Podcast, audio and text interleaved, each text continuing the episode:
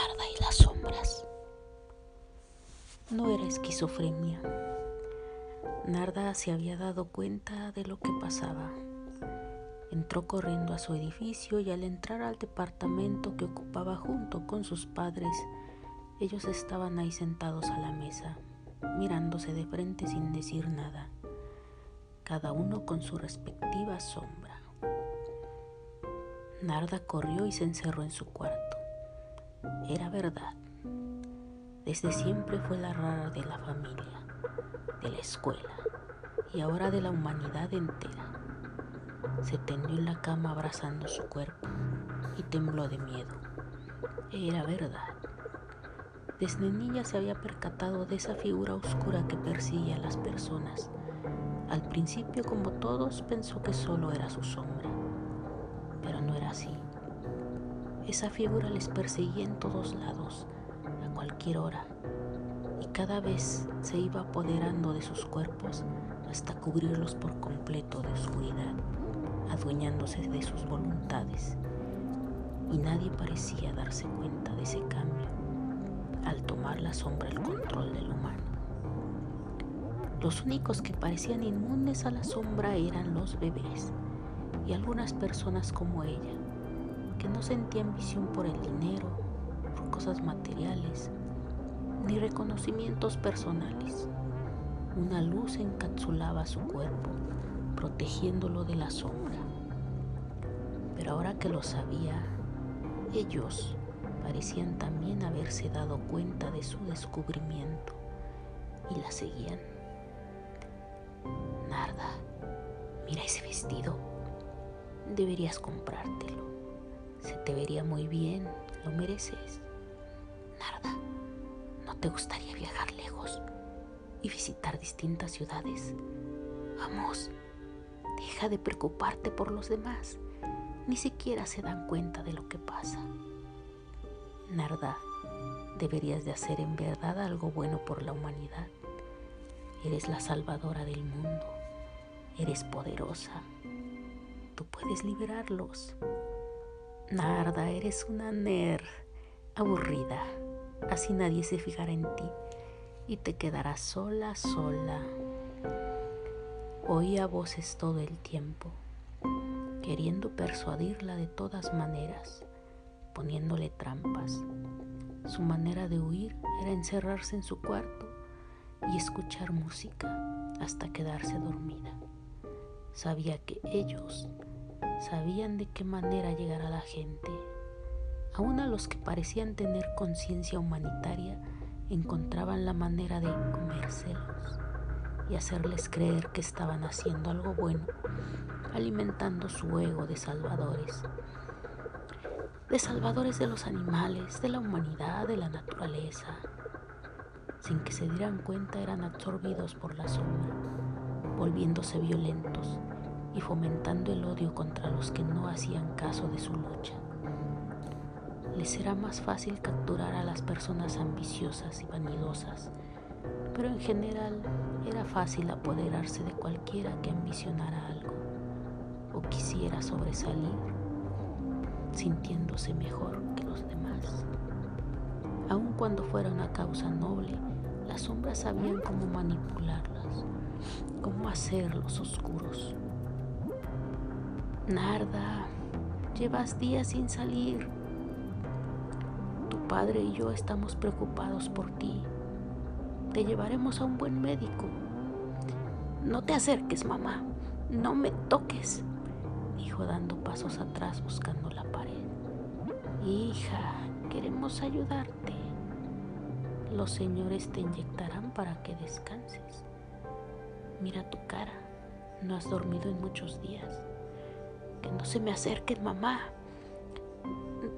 déjame. La inyección hizo dormir a Narda y cuando despertó estaba en una cama de hospital. Se levantó tambaleante y salió al pasillo. Vio venir a una enfermera, miró hacia todos lados, no había nada con que defenderse, así que se le fue encima mordiéndole el cuello hasta sangrarla. Cuando se dio cuenta de lo que hacía se horrorizó. Era tarde. Ellos habían tomado el control de su cuerpo. Porque nadie se dio cuenta, porque nadie se da cuenta, porque nadie se da cuenta. Tiempo después salió del hospital y regresó a casa. Terminó la universidad y se dedicó a la investigación de virus malignos.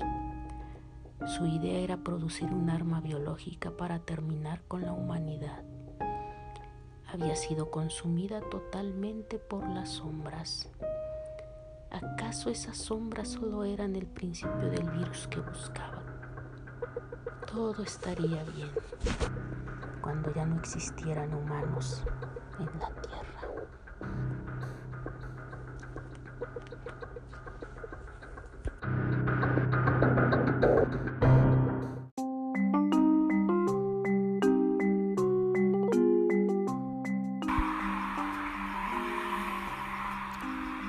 Tijuana es una ciudad ruda. Se necesita ser guerrero para sobrevivir. Hace frontera con Estados Unidos. Muchos indocumentados llegan ahí con la idea de cruzar. Esa era mi idea. Aún siendo muy joven, 17 años, siempre he sido valiente. Siendo una chica, se corre más peligro en esa tierra de nadie. Mi primer día en Tijuana fue horrible.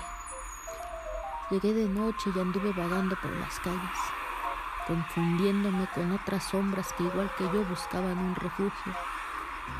Los ladrones siempre están al acecho, porque saben que las personas tienen dinero para pagar a los polleros que los cruzan al otro lado. No se tocan el alma para matar por unos cuantos billetes. Me quedé en un hotel de los feos y puse todo lo que se podía trancando la puerta. Ese lugar tenía un olor muy particular, inolvidable. Mucha gente ha pasado por esas sábanas blancas tan percudidas que se miran grises. No pude dormir. Afuera se oía el ir y venir de la gente.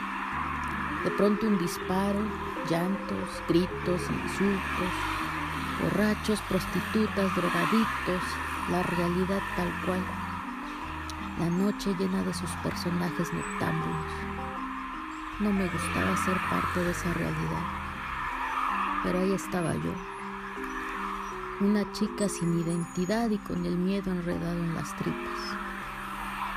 Esa noche en ese hotel y esa ciudad extraña sentí miedo y lloré. Me acordé de mi hermano que siempre me decía sin llorar, güey, sin llorar. Mi hermano siempre me trató como si fuera niño. Yo era su Sancho Panza, su fiel escudero. No me besaba como mis otras hermanas, me daba una palmada en la espalda y me frotaba el cabello. Esa noche recordé la vez que iba con él en su bicicleta bajando una colina que daba un río seco. Se rompió el freno y él no pudo controlar la velocidad. Me dijo que saltara y salté. Se me salió el hueso del hombro con la caída. Me dolía tremendamente, pero no lloré. Fui corriendo para ver qué le había pasado y ahí estaba él, levantando su vieja bicicleta. Se asustó mucho cuando vio mi hombro. Mi mamá seguro le iba a poner una paliza cuando viera eso. Yo no le dije. Como dos meses no pude mover el brazo. Eres muy valiente, me dijo y yo me sentía un pavo real con esas palabras. Esa noche, mientras limpiaba mis lágrimas, recordé la voz de mi hermano como si estuviera ahí. Sin llorar, güey, sin llorar. Respiré profundo y salí a enfrentarme a mis monstruos sin llorar. La ciudad no se veía tan tenebrosa después de todo, con esas luces neón guiñándome el ojo.